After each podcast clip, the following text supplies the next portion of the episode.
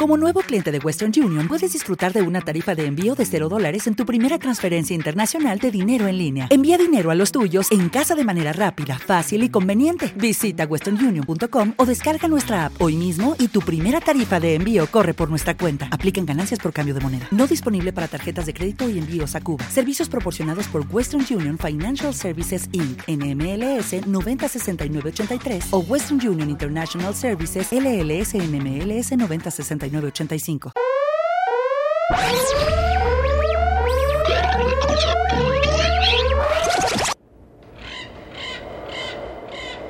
Iniciemos la regresión. Cierra los ojos y concéntrate en mi voz.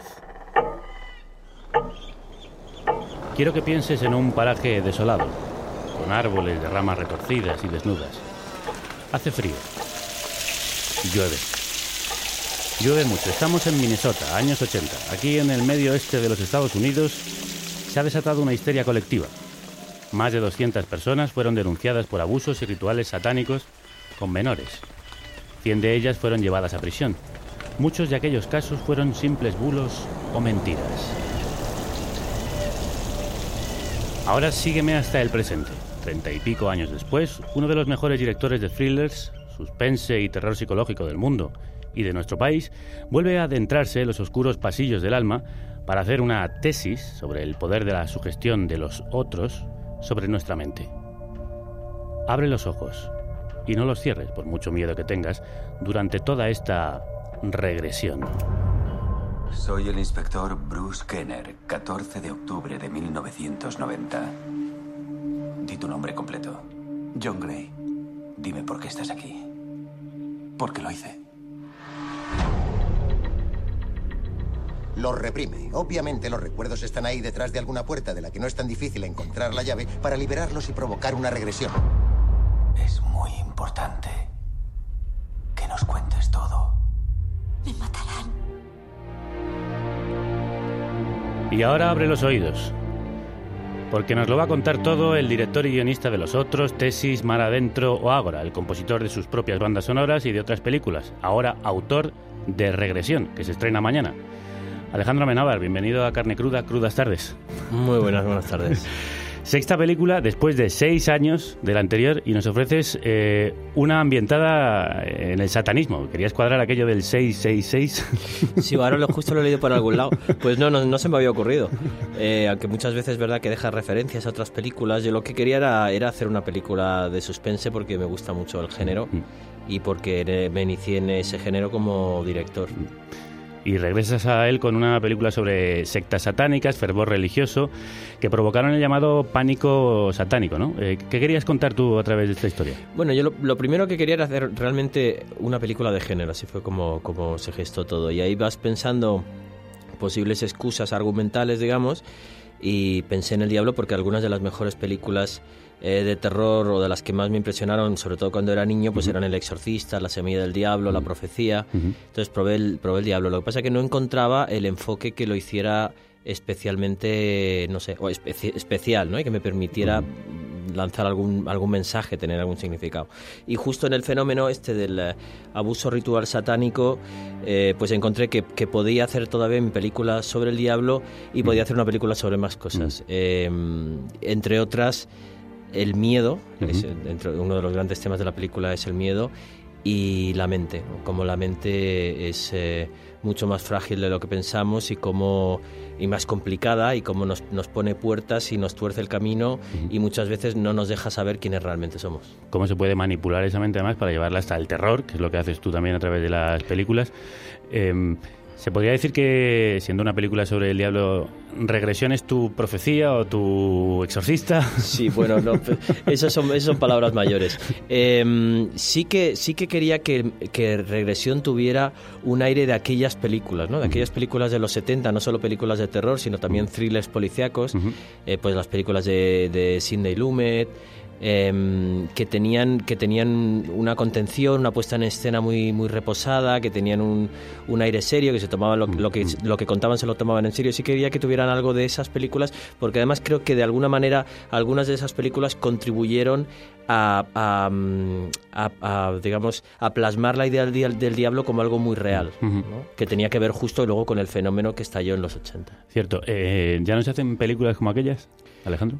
Hombre, eh, es, es difícil plantearlas porque, bueno, por, también por supuesto porque el cine evoluciona y también porque el, el cine y sobre todo el cine de suspense y el cine de terror, aunque yo insisto, no me ha salido una película de terror, esto es más bien un thriller. Sí, de- de- de miedo psicológico. Sí, eh, va, va destinado a, a público muy joven, entonces estás acostumbrado pues a otro tipo de, de, de lenguaje, otro tipo de ritmo y yo sí lo que quería era que a nivel de trama la película no parara, es decir, que fuera una película, eh, no te voy a decir trepidante, pero sí muy, muy, muy directa, muy telegráfica, y a nivel de puesta en escena sí que fuera reposado, Contenida, ¿no? contenido. Y eso es algo que hoy no se ve mucho en el, en el cine de, de suspense, pero bueno, que a mí, a mí me apetecía probar y como me han dejado... Lo has dicho hace un momento, querías hacer una película de género. ¿Por qué? Eh, en ese cajón que digamos ya está más establecido, te sientes más cómodo, es más fácil luego también... ¿Te da más libertad a pesar de que pueda ser una estructura más fija? Mm, Bueno, no, te da la, te da la libertad. En, en realidad, yo siempre he sentido que, o igual porque he sido más malcriado en esto de las películas, pero yo he tenido, he sentido que he tenido libertad absoluta, más que las propias limitaciones del presupuesto, pero mm, cuando he cambiado de género, pues he tenido también esa misma libertad. Lo que es verdad que trabajando en el género de suspense eh, hay algo, hay algo lúdico. Eh, cuando ya, ya en su día, cuando escribí mi primera película tesis, la escribí mientras estaba preparando los exámenes eh, de septiembre de, de cuarto de era o de quinto de, de, carrera. alguno, de alguno de los profesores que aparece en la película. Sí, y, y- y recuerdo que por las mañanas me dejaba lo, lo, digamos, lo, lo duro me lo dejaba por las mañanas y por las tardes era el goce Ah. de escribir. Y esa sensación me- a mí me la despierta mucho el suspense cuando vuelvo a escribir películas de suspense. En, este, en esta nueva película que has hecho, eh, creo que el tema enlaza, así me lo ha parecido a mí, con tu anterior película, con Ágora, en la que Hipatia representaba la razón y el conocimiento que es aplastado por el fervor religioso y la sin razón. Es una cuestión que te obsesiona. Me voy dando cuenta de que sí, que de for- forma parte de mis películas. No sé si será eh, como reacción a que mm, eh, me estudié durante 10 años en un colegio de curas. Te dejó cicatriz aquello. Y sí, y, y- y- y, por supuesto conozco toda, toda, todo, lo, todo lo que tiene que ver con la, con la religión católica, pero, mm, pero sí, de todas formas, en esta película, eh, claramente Ágora sí, era, era una película que, en la que la religión tenía muchísima presencia, y sobre todo el enfrentamiento entre fe y religión, pero en esta película eh, le da un perfil bajo. A todo el mundo de la iglesia y de la iglesia, las iglesias evangelistas, que en el caso que planteamos en la película es una, es una iglesia que nos hemos inventado, hemos intentado tampoco cargar demasiado las tintas. En realidad es más eso, sobre los juegos de la mente. Y a veces como ella misma juega con contigo en esta película, como nosotros estamos intentando jugar con la tuya. Abre de nuevo los ojos. Perdona nuestras deudas como nosotros perdonamos a nuestros deudores. No nos dejes caer en la tentación y líbranos del mal.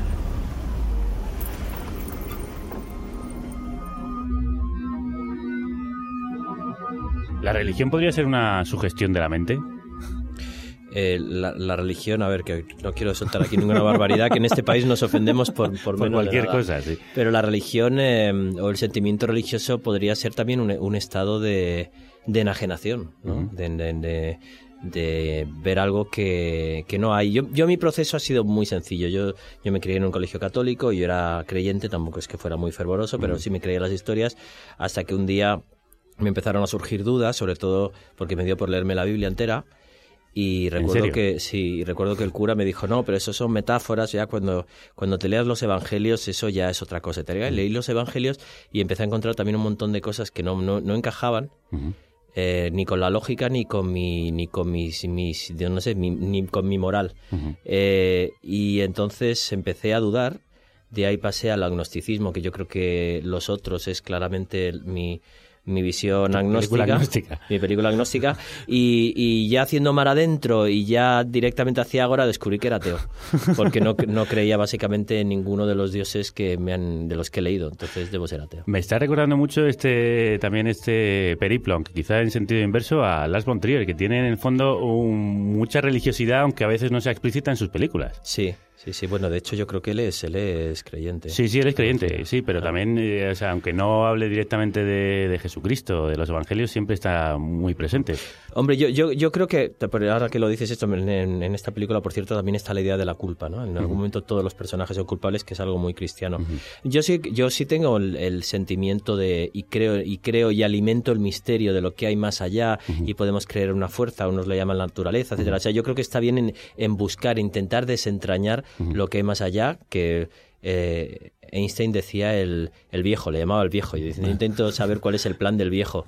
Em, pero por, por, eso creo que ahí está la gracia, en, que yo creo que no probablemente no lleguemos a, encontrar nunca la respuesta. Nunca encontraremos al viejo, o, lo que decía también David Lynch, Bob, que es el malo de Twin Peaks, que en realidad es casi todo eso que está al fondo. ¿no?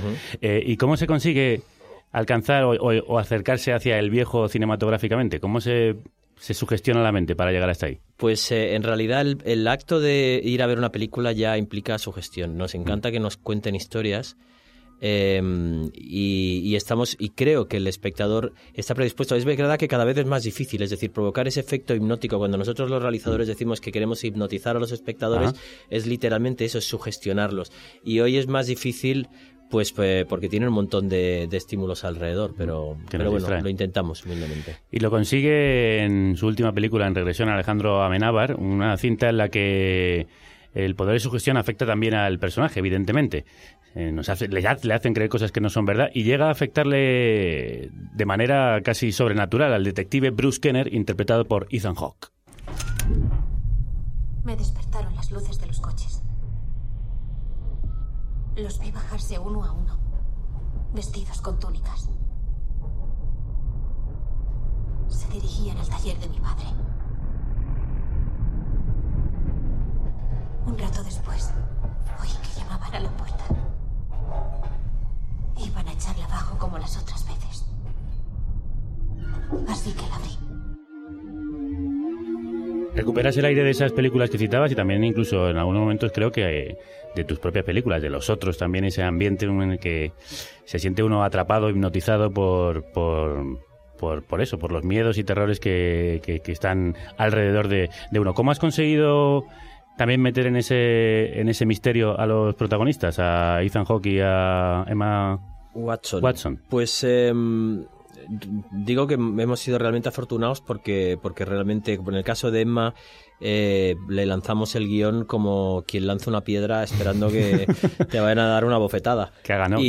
pero hizo ondas en el agua. Hizo ondas en el agua, sí. Y, y yo creo que a ella le interesaba, por un lado, el cambio de registro, le interesaba eh, el cambio de género y había algo en la historia, en lo que la historia contaba, que a ella también le interesaba, a pesar de que el, personaje al principio, en principio tenía poco que ver con ella, porque ella, como sabéis, es inglesa y aquí interpreta a una chica de, la América rural. Y mm, en el caso de Ethan, pues ya le había seguido, le, he seguido la carrera durante varios años. Me parece un tipo muy listo, un tío que siendo netamente norteamericano, pues eh, conoce Europa, le interesa el mundo en el que vive y, pensé también que podía conectar con, con, con, esta idea. Y recuerdo cuando, la, cuando nos encontramos por primera vez, pues lo que me dijo fue, ¿quién es este tío? Mm. Y, y, bueno, propusimos un, crearlo sobre la marcha de un modo eh, muy sencillo y casi minimalista. En vez de tener un montón de historia, de personaje, de si tenía fe, etcétera, familia, dijimos, vamos a, jugarlo en un parámetro muy simple, muy simple. Este es un tío que no quiere cagarla, porque está metido en una cosa que se huele que es muy gorda y no quiere cagarla. Y su viaje consiste en hacer todo ese arco hasta darse cuenta y mirar para atrás en algún momento y ver dónde la ha cagado. Él está investigando las posibles. No vamos a desvelar mucho de, la trama para que así tengáis más interés por descubrirla con vuestros propios ojos, pero él está investigando uno de estos casos en los que se relaciona satanismo con violaciones, con rituales obscenos y peligrosos. Y hace todo ese camino que va desde la razón hasta a veces incluso creer que pierde la, la razón. Un director juega con las mentes también de sus actores como un prestidigitador. Sí, bueno, un yo, yo creo que, en, o en mi caso, un director sobre todo lo que hace es, tiene mucho de diplomático. No conozco a ah. ningún diplomático, pero en mi caso, como no quiero, no quiero peleas ni gritos en el set, pues procuro sacar lo mejor del equipo. Pero sí que es verdad, hay algo hay, algo, hay directores buenísimos que son grandes manipuladores, sobre todo imagínate cuando estás trabajando con niños. a, mí me cuesta, me cuesta, intento intento ser eh, muy directo, pero, pero es verdad que a veces los actores, yo creo que las actrices incluso agradecen un cierto grado de manipulación, porque Mm. Claro. ellos tienen, tienen que jugar también con retorcer la Claro. realidad para, para crear algo. Y tienes que sugestionarlos, que es lo que hace la película con el espectador. Lo que también decían que hacía eh, Hitchcock con sus actores y especialmente con sus actrices. Vamos a hacer un muy breve juego de sugestión. Simplemente queremos poner a prueba tu, tu, tu mente y a ver qué te dicen estos sonidos, Alejandro. que España es una gran nación y los españoles muy españoles y mucho españoles. Bueno, yo. eh, un lapsus lo diré cualquiera. Eh, eh, yo creo a mí, a, mí, diplomático me- a eres. mí no, a mí me hace más gracia, fíjate, el- en la última campaña que ha habido de, en catalán, Mm. eh, de los dirigentes del PP, Hablando y, en la catalán, sí. la última imagen de Rajoy, no sé, me río muchísimo cuando la he visto. Bueno, otra, otra que te sea- es más cercana, más cercana a tu universo. ¿Qué le han hecho ustedes? Tiene los ojos de su padre. ¿De qué habla usted? Los ojos de Guy son normales. ¿Qué le han hecho a ustedes? ¡Maníacos! padre es Satán, no Guy. Salió del infierno y engendró un hijo de mujer mortal. ¡Salve Satán! ¡Salve Adrián! ¡Salve Satán! Hombre, tú sabes que, que habíamos, conseguido, habíamos conseguido imágenes Ajá. de la película para esta película, que se veían por televisión, costó un montón conseguirlas y ya cuando las teníamos mi productor dijo, va a despistar a los espectadores, vamos a, vamos a quitarlas. Pero me habría hecho muchísima ilusión ese pequeño homenaje. Para mí es una de las mejores eh, películas de terror eh, de todos los tiempos y además porque porque muestra el terror en lo cotidiano y luego te muestra también que los malos no son tan malos. No sé, una película que me fascina. La Sevilla del Diablo, eh, sin duda. Alguna, una película que además sugestiona mucho a través de la música. Eh, en este caso, tú no has elegido componer la banda sonora de Regresión. ¿Por qué? Bueno, llevo ya dos, dos películas que, que vagueo con lo de la música. Eh, a mí, para mí, el proceso, mm, el, el momento del proceso más maravilloso es, eh, del proceso de hacer una película, es la grabación de las músicas. Em, pero hacer la música me, me supone mucho tiempo, mucho esfuerzo. Yo no soy, eh, digamos, músico profesional, no sé solfeo, toco de oído. Entonces, eh, hay músicos maravillosos y llevo ya dos películas que he decidido delegarlo. En el caso de esta, pues... Roque Baños, Roque ¿no? Baños es un, es un fiera que tiene ya el culo pelado de, de hacer películas, de hacer películas de, de suspense. Y para mí ha sido un placer verle trabajar, porque además me ha dejado, mientras él componía, estar yo detrás a mis cosas y viendo, viendo lo que él hacía. Nosotros queremos ver con los oídos alguna de las bandas sonoras que ha hecho Alejandro Amenábar, como la de Mar Adentro.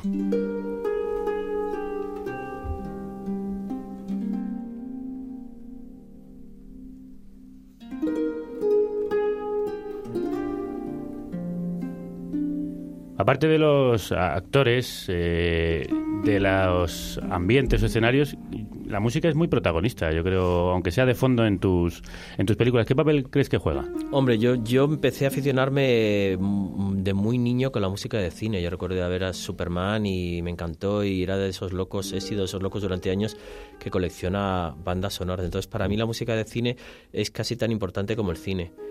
Eh, y es muy importante en mis películas. Se me haría muy difícil hacer una película sin música. A veces cuando veo hay películas maravillosas sin música, de Haneke, por ejemplo, yo veo una, una peli sin música, pero digo, qué triste, ¿no? Porque, porque la música a mí, a mí, yo es que además me paso tarareando todo el día, entonces eh, es difícil para mí plantear una película, una película sin música. En el caso concreto de Regresión, por cierto, yo creo que es la película donde hay mayor porcentaje de música. O sea, Ajá. Roque Baños se las ha ingeniado para colarme música por todos los lados y me ha parecido fantástico. ¿Coleccionas bandas sonoras, por ejemplo? Sí, claro. Bueno, ahora ya menos porque ahora ya se las, va- te las Claro. oyes en el spot y Claro. tal, pero, pero sí, sí. di- Dime algunas de tus favoritas, ya que estamos para... para- Bueno, a mí, a mí John Williams me parece el maestro de los maestros. Maestro, sí. y, y para esta película en concreto, para mí muchas referencias era Jerry Goldsmith. Jerry los dos son los dos compositores que más, bueno, Bernard Herrmann, yo qué sé, pero Jerry Goldsmith, en cuanto a suspense, me parece que es fantástico. La música de, de, de Poltergeist es insuperable. Francamente insuperable. No solo la música incidental, también eh, elige en algunas películas, eh, ha elegido canciones para ellas. Vamos a escuchar una que apareció en su película Abre los ojos. Son nuestros queridérrimos Chucho y esto es El Detonador EMX.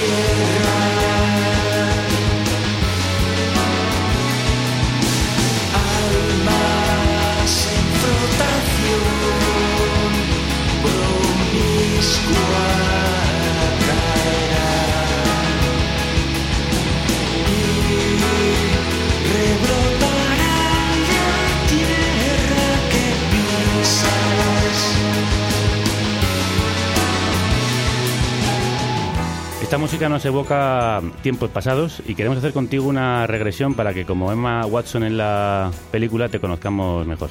Te, te atreves, ¿no? Vamos allá. Pues lo va a hacer nuestro compañero Manu Tomillo, experto en esto de la regresión, en la parte de en el periodismo y la radio. Eh, maestro de ceremonias, crudas tardes.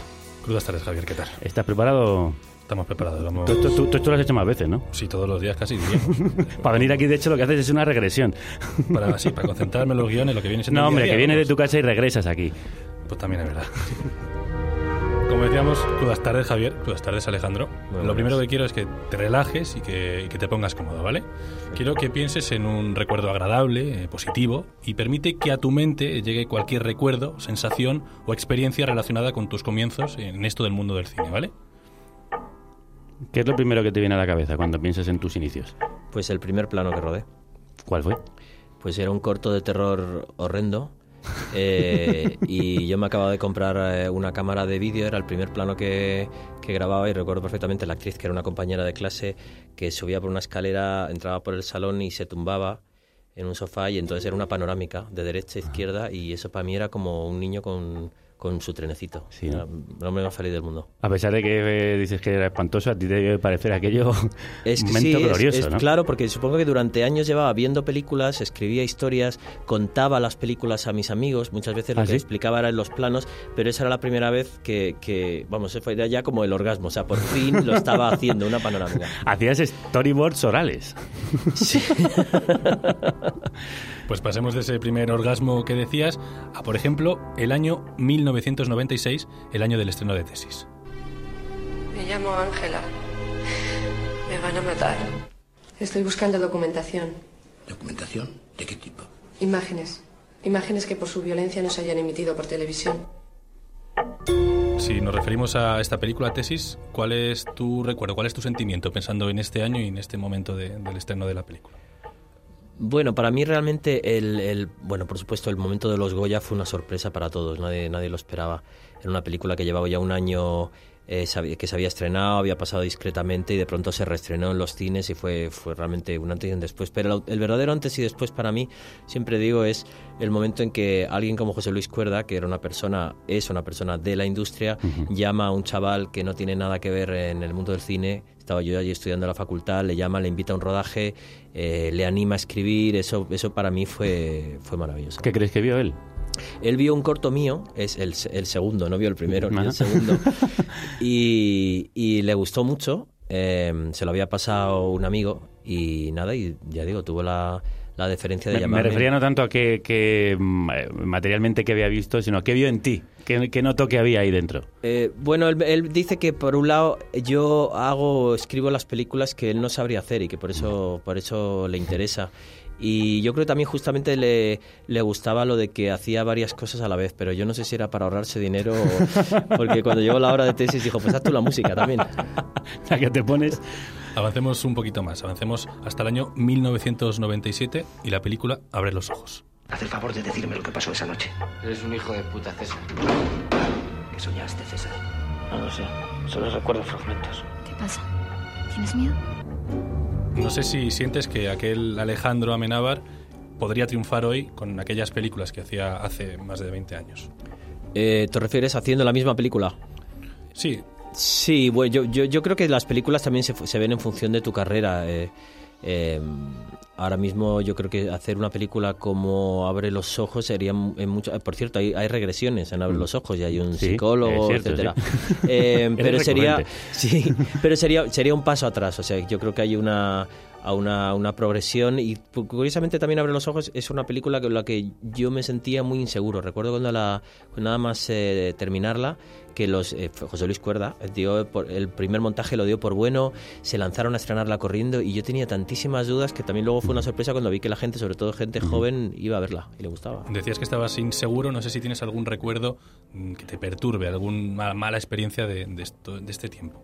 En, en- ¿Me hablas en general o en esa película? En, En aquellos años, En aquellos primeros. En- en- eh, como el rodaje de tesis fue muy plácido y todo el mundo lo decía, era el, el rodaje perfecto para todos, aunque fue muy exhaustivo, pero muy, ya digo, muy tranquilo.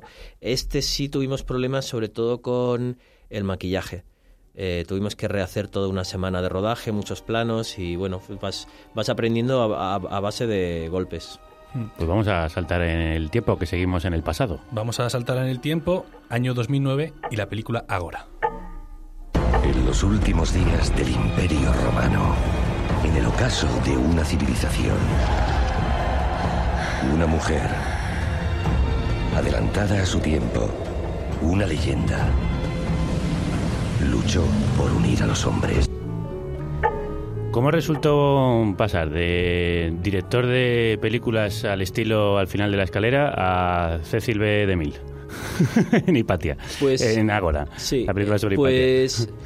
Pues en el, en el fondo fue una vuelta atrás, eh, aunque no lo creáis, porque eh, cuando finalmente asumimos que la película íbamos a tener 50 millones para hacerla y se había presupuestado inicialmente en 80 millones de euros, había que recortar 30 millones de euros, eh, que era un presupuesto mayor que cualquiera de mis películas. Entonces lo que, lo que dije, lo que me planteé fue un poco el sistema de rodaje de tesis, donde iba al menor número de tomas intentaba ser muy práctico porque había muy poco dinero, muy poco metraje y, y- y- y intenté, intenté la misma economía a lo grande, digamos, pero Ah. Sí. la misma economía que había utilizado en mi primera película. Tenía muy preparada la película a nivel de previsualizaciones, etcétera, para que pudiéramos ajustarnos ni un, ni un euro más a esos 50 millones que teníamos. En esta regresión que hemos hecho, ¿cuál ha sido el momento más feliz y el más triste? ¿De la regresión que habéis hecho? La regresión de tu carrera. Eh, hombre, sabéis, es que sabéis llevar el momento más feliz, Ah. que es el, eh, el Oscar por Mar Adentro. Mar adentro. Mar adentro. Y en la ingravidez del fondo, donde se cumplen los sueños, se juntan dos voluntades para cumplir un deseo. Un beso enciende la vida con un relámpago y un trueno. Y en una metamorfosis, mi cuerpo no es ya mi cuerpo. Es como penetrar al centro del universo. Eso, eso para, para, bueno, para mí, para mí como director, como estudiante de imagen, es decir, es como icono en lo del Oscar. Y también porque además se te empuja en el momento que ya entras en la carrera de, de los Oscar y apuestas por la película, lo pasas muy mal cuando estás en el patio de butacas. Eres consciente de que si no te lo dan, te vas a deprimir durante unos días y es perfectamente normal. Claro. Eh, y nada, fue una, fue una alegría tremenda. ¿Y el más triste? El más triste. Uf. Pues es que tendría que pensar realmente. Eh, hombre, Los Otros fue una película complicada. Lo que pasa es que la, la aventura terminó muy bien. Pero hubo un momento, hubo un momento de. em, pues de tensión porque eran eran dos culturas diferentes que se ponían en contacto no hablo solo de la estadounidense y la española sino del mundo de Hollywood había dos chavales yo nunca había trabajado con niños era mi primera película en otra lengua fue, fue una película difícil Bueno, pues eh, gracias Manu por esta regresión a algunos de los momentos. Nos hemos saltado el momento más Nos feliz, pero momento lo ha tenido que traer él. Nosotros es que queríamos ir a los momentos más oscuros, aunque también tiene Alejandro caras más soleadas, como esta.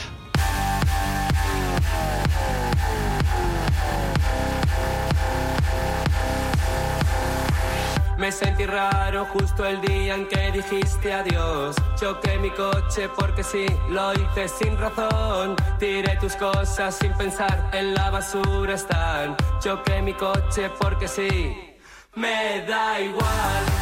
Entre tu anterior película y esta, como parte de tu filmografía, aparece este divertido videoclip de la canción Me encanta de las Nancy Rubias. Eh, ¿Cuál es la diferencia de hacer mm, cine y hacer un videoclip y por qué te embarcaste en eso? ¿Te gustó? ¿Lo pasaste bien? Pues lo pasé bien, pero, pero realmente me daba miedo porque yo nunca había hecho un videoclip. Y em, recuerdo que quedé con Juan Antonio Bayona, que él había hecho, él ha hecho de todo.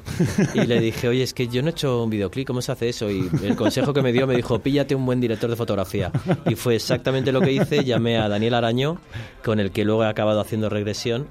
Eh, aportó muchísimo a la historia y entre los dos sacamos adelante aquel videoclip que se rodó se rodó exactamente, si no recuerdo mal, en día y medio. O sea, fue un, fue un, fue un disparate la cantidad de planos que hicimos en día y medio. Eh, la última película que ha sido elegida en España para representarnos en los Oscars es Loreac. Lo haré Eh, esta mañana. No la he visto. No la he visto. No la he visto. Bueno, queríamos que nos dieras alguna... alguna- Podría mentiras y deciros que es maravilloso. Hombre, le deseo lo mejor, por supuesto. ¿Has visto últimamente alguna película española que te haya gustado? A ver, es, no, si es que me faltan, me faltan todas. Me falta la de Alex, que no, no la pude Mm. ver en Donosti. ¿Viste Mystery Girl? Sí. No, eh, Magical Girl, ¿no? Ma- Magical Girl, sí. perdón, sí. Eh, sí, sí, me gustó mucho. Está bien. Pues en eso estamos de acuerdo. Es Loreac, mí me han dicho, yo todavía no la he visto, pero me han dicho que es una grandísima película, como lo es Regresión, la nueva de Alejandro Amenábar, que ha estado hoy aquí con nosotros, regresando al pasado, pero también hablándonos del presente. ¿Qué, qué futuro tienes? ¿Qué- ¿Cuáles son los proyectos de futuro? Pues eh, ponerme a escribir cuanto antes porque luego los periodistas me echáis la bronca de que tardo mucho entre película y película, así que me voy a poner ya, a, escribir ya. Porque estos años no has estado remoloneando, ¿no? ¿O qué- ¿Por qué ha pasado tanto tiempo entre el anterior y este? Bueno, yo, yo digo, mi madre no me cree, pero yo trabajo, estar en el, estar en el escritorio sentado en las musarañas, en mi caso es trabajar, investigas y han pasado proyectos por delante, pero he esperado hasta encontrar el que realmente es, es un alivio muy grande cuando cuentas la historia que quieres contar. Pues nada, nos alegramos que hayas podido hacerlo, que te hayan dejado hacerlo. A veces es difícil en el mundo del cine o en el mundo de la creación en general. Alejandro Amenábar, muchísimas gracias. Muchas gracias. Y mucha suerte con esa regresión que se estrena este viernes en los cines. Carne cruda traspasa sus fronteras y ahora llega al más allá.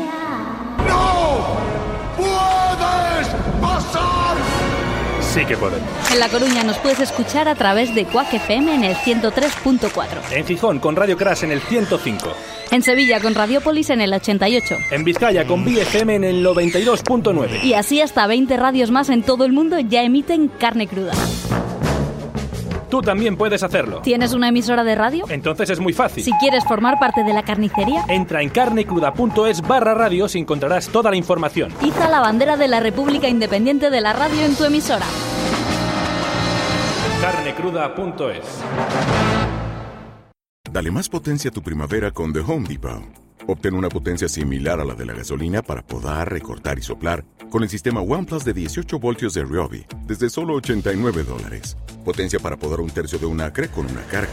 Potencia para recortar el césped que dura hasta dos horas.